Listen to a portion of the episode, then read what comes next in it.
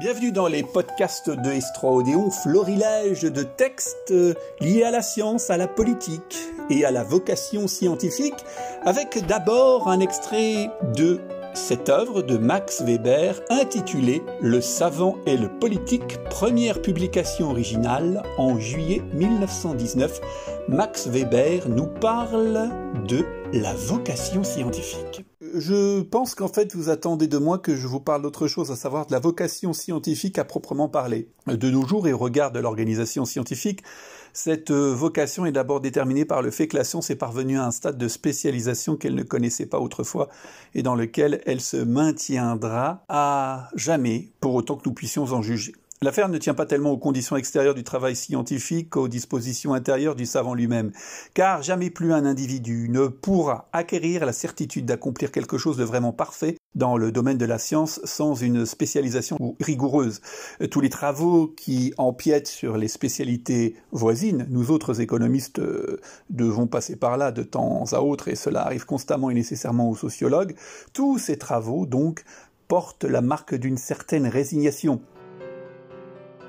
nous pouvons à la rigueur euh, poser aux spécialistes des disciplines voisines des questions utiles qu'ils n'auraient pas vues si facilement en partant de leur propre point de vue, mais en contrepartie, notre travail personnel restera inévitablement incomplet. C'est uniquement grâce à cette stricte spécialisation que le travailleur scientifique pourra un jour éprouver une fois, et sans doute jamais plus une seconde fois, la satisfaction de se dire, cette fois, j'ai accompli quelque chose qui durera. De nos jours, l'œuvre vraiment définitive est importante et toujours une œuvre de spécialiste. Par conséquent, tout être qui est incapable de se mettre, pour ainsi dire, des œillères et de se borner à l'idée que le destin de son âme dépend de la nécessité de faire telle conjecture et précisément celle-là, à tel endroit, dans tel manuscrit, ferait mieux tout bonnement de s'abstenir du travail scientifique. Jamais il ne ressentira en lui-même ce que l'on peut appeler l'expérience vécue de la science, sans cette singulière ivresse dont se moquent tous ceux qui restent étrangers à la science, sans cette passion, sans cette certitude que des milliers d'années devaient s'écouler avant que tu n'aies vu la vie et d'autres milliers d'années attendent en silence, de savoir si tu es capable de savoir cette conjecture-là, tu ne posséderas jamais la vocation du savant et tu ferais mieux de t'engager dans une autre voie, car rien n'a de valeur pour l'homme en tant qu'homme qu'il ne peut faire avec passion. Mais autre chose est également certain, si intense que soit cette passion, si sincère et si profonde, elle ne suffit pas, et de loin, à forcer le résultat. En vérité, elle n'est qu'une condition préalable de l'inspiration qui seule est décisive. On rencontre aujourd'hui l'idée, largement répandue dans les milieux de la jeunesse, que la science serait devenue une opération de calcul qui se fabriquerait dans les laboratoires et les bureaux de statistiques avec le seul secours euh, du froid entendement et non avec toute l'âme, un peu comme euh, le travail dans une usine. À quoi il faut répondre tout de suite que ceux qui disent ceux-là n'ont le plus souvent aucune notion claire de ce qui se passe dans une usine ou dans un laboratoire. Car, dans un cas comme dans l'autre, il faut que quelque chose vienne à l'esprit du travailleur, et précisément l'idée exacte, sinon il ne sera jamais capable de produire quelque chose de valable. Cette inspiration, on ne peut la forcer, elle n'a rien à voir avec un froid calcul. Bien sûr, elle n'est elle-même de nouveau qu'une condition indispensable. Aucun sociologue, par exemple, ne peut se croire dispensé de faire même pendant ces vieux jours, et des mois durant peut-être des milliers d'opérations tout à fait triviales. Et lorsqu'on veut aboutir à un résultat, on ne peut jamais impunément se décharger de ce travail sur des moyens mécaniques, bien que le résultat auquel on parvient soit souvent fort maigre. Toutefois, s'il ne nous vient pas à l'esprit une idée précise orientant nos hypothèses, et si pendant que nous faisons ces calculs, il ne nous vient pas une idée concernant la portée des résultats partiels ainsi obtenus, nous ne pourrons même pas établir ce minimum. L'inspiration ne vient normalement qu'après un travail acharné. Certes, il n'en est pas toujours ainsi. Dans les sciences, l'intuition du dilettante peut avoir une portée parfaitement identique à celle du spécialiste et même parfois plus grande. Nous devons d'ailleurs beaucoup de nos meilleures hypothèses et connaissances à des dilettantes. Ceux-ci ne se distinguent du spécialiste que par l'absence de sûreté dans la méthode de travail et très souvent en conséquence par l'incapacité de vérifier, d'apprécier et d'exploiter la portée de leur intuition. Si l'inspiration ne remplace pas le travail, celui de son côté ne peut remplacer ni forcer l'intuition, pas plus d'ailleurs que ne peut la passion. Mais le travail et la passion la provoquent et surtout les deux à la fois. Néanmoins, elle ne jaillit pas quand nous le voulons, mais quand elle le veut. Il est exact que nos meilleures idées nous viennent lorsque nous sommes assis sur un canapé en train de fumer un cigare, ou bien encore lorsque nous nous promenons sur une route qui monte légèrement ou enfin au cours de circonstances analogues. En tout cas, elles nous viennent au moment où nous ne nous y attendons pas et nullement pendant le temps où, assis à notre table de travail, nous nous creusons la cervelle et faisons des recherches.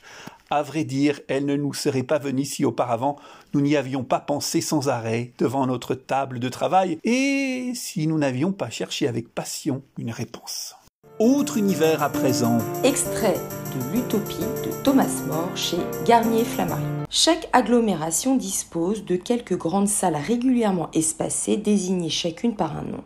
Elles sont sous la surveillance de six. 30 familles, 15 de chaque côté de l'immeuble, sont désignées pour y prendre leur repas. Les pourvoyeurs de chaque salle se rendent à l'heure fixe au marché pour se faire délivrer les provisions après avoir déclaré le nombre de ceux qu'ils ont à nourrir. Mais on s'occupe en premier lieu des malades, lesquels sont soignés dans des hôpitaux publics. Il y en a quatre autour de chaque ville, un peu au-delà des murs, assez vastes pour qu'on ne puisse les comparer à autant de petites villes. Ainsi, les malades, même nombreux, ne s'y sentent pas à l'étroit et par conséquent mal à leur aise. Et l'on peut isoler ceux qui sont atteints d'une maladie contagieuse. Ces hôpitaux sont fort bien installés, équipés de tout ce qui peut contribuer à une guérison. Des soins si délicats, si attentifs y sont prodigués. La présence de médecins expérimentés y est si constante que bien que personne ne soit obligé de s'y rendre, il n'y a pour ainsi dire personne dans la ville entière qui ne préfère, lorsqu'il tombe malade, être soigné à l'hôpital plutôt que chez lui. Une fois que le pourvoyeur des malades a obtenu au marché les aliments prescrits par les médecins, les meilleurs morceaux sont équitablement répartis entre les différentes salles, les parfaites pour le préfet de la ville, pour le grand prêtre, les tranibores et aussi pour les étrangers s'il y en a. Il en vient rarement et toujours en petit nombre, des domiciles tout près leur sont réservés. Ces conceptions et d'autres du même genre, les Uthiopiens les ont reçues de leur éducation, formés dans un État dont les institutions sont fort éloignées de toutes ces formes d'absurdité, et aussi par l'école et par les livres. Un petit nombre seulement est dans chaque ville déchargé des autres travaux et désigné pour la culture exclusive de l'esprit, ceux chez qui l'on a reconnu depuis l'enfance un don particulier, une intelligence supérieure et un penchant marqué pour la vie intellectuelle. Mais tous les enfants reçoivent une instruction et une grande partie du peuple, les femmes aussi bien que les hommes, consacrent à l'étude pendant toute leur vie. Les heures que le travail, nous l'avons dit, laisse libre. Ils se servent de leur langue nationale pour apprendre les sciences. Son vocabulaire en effet est riche, elle est harmonieuse, faite comme aucune autre pour traduire les sentiments de l'âme. Avec partout quelques altérations régionales, elle est commune à de vastes régions de cet univers. Ils sont très instruits du cours des astres et du mouvement des corps célestes. Ils ont ingénieusement inventé plusieurs types d'instruments pour déterminer avec exactitude les déplacements et les positions du Soleil, de la Lune et des autres astres que l'on voit sur leur horizon. Quant à des amitiés, à des hostilités venues des étoiles errantes, à toute l'imposture de la divination par les astres, ils n'y rêvent même pas. Les pluies, les vents, les autres changements de temps, il les prévoit grâce à des signes précurseurs reconnus de longue date.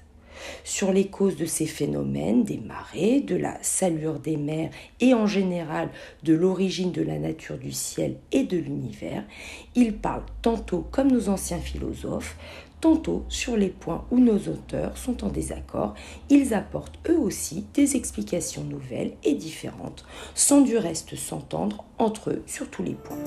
C'était les podcasts de S3 Odéon. N'oubliez pas que tous nos contenus sont disponibles sur la plateforme s3odéon.fr. À très bientôt.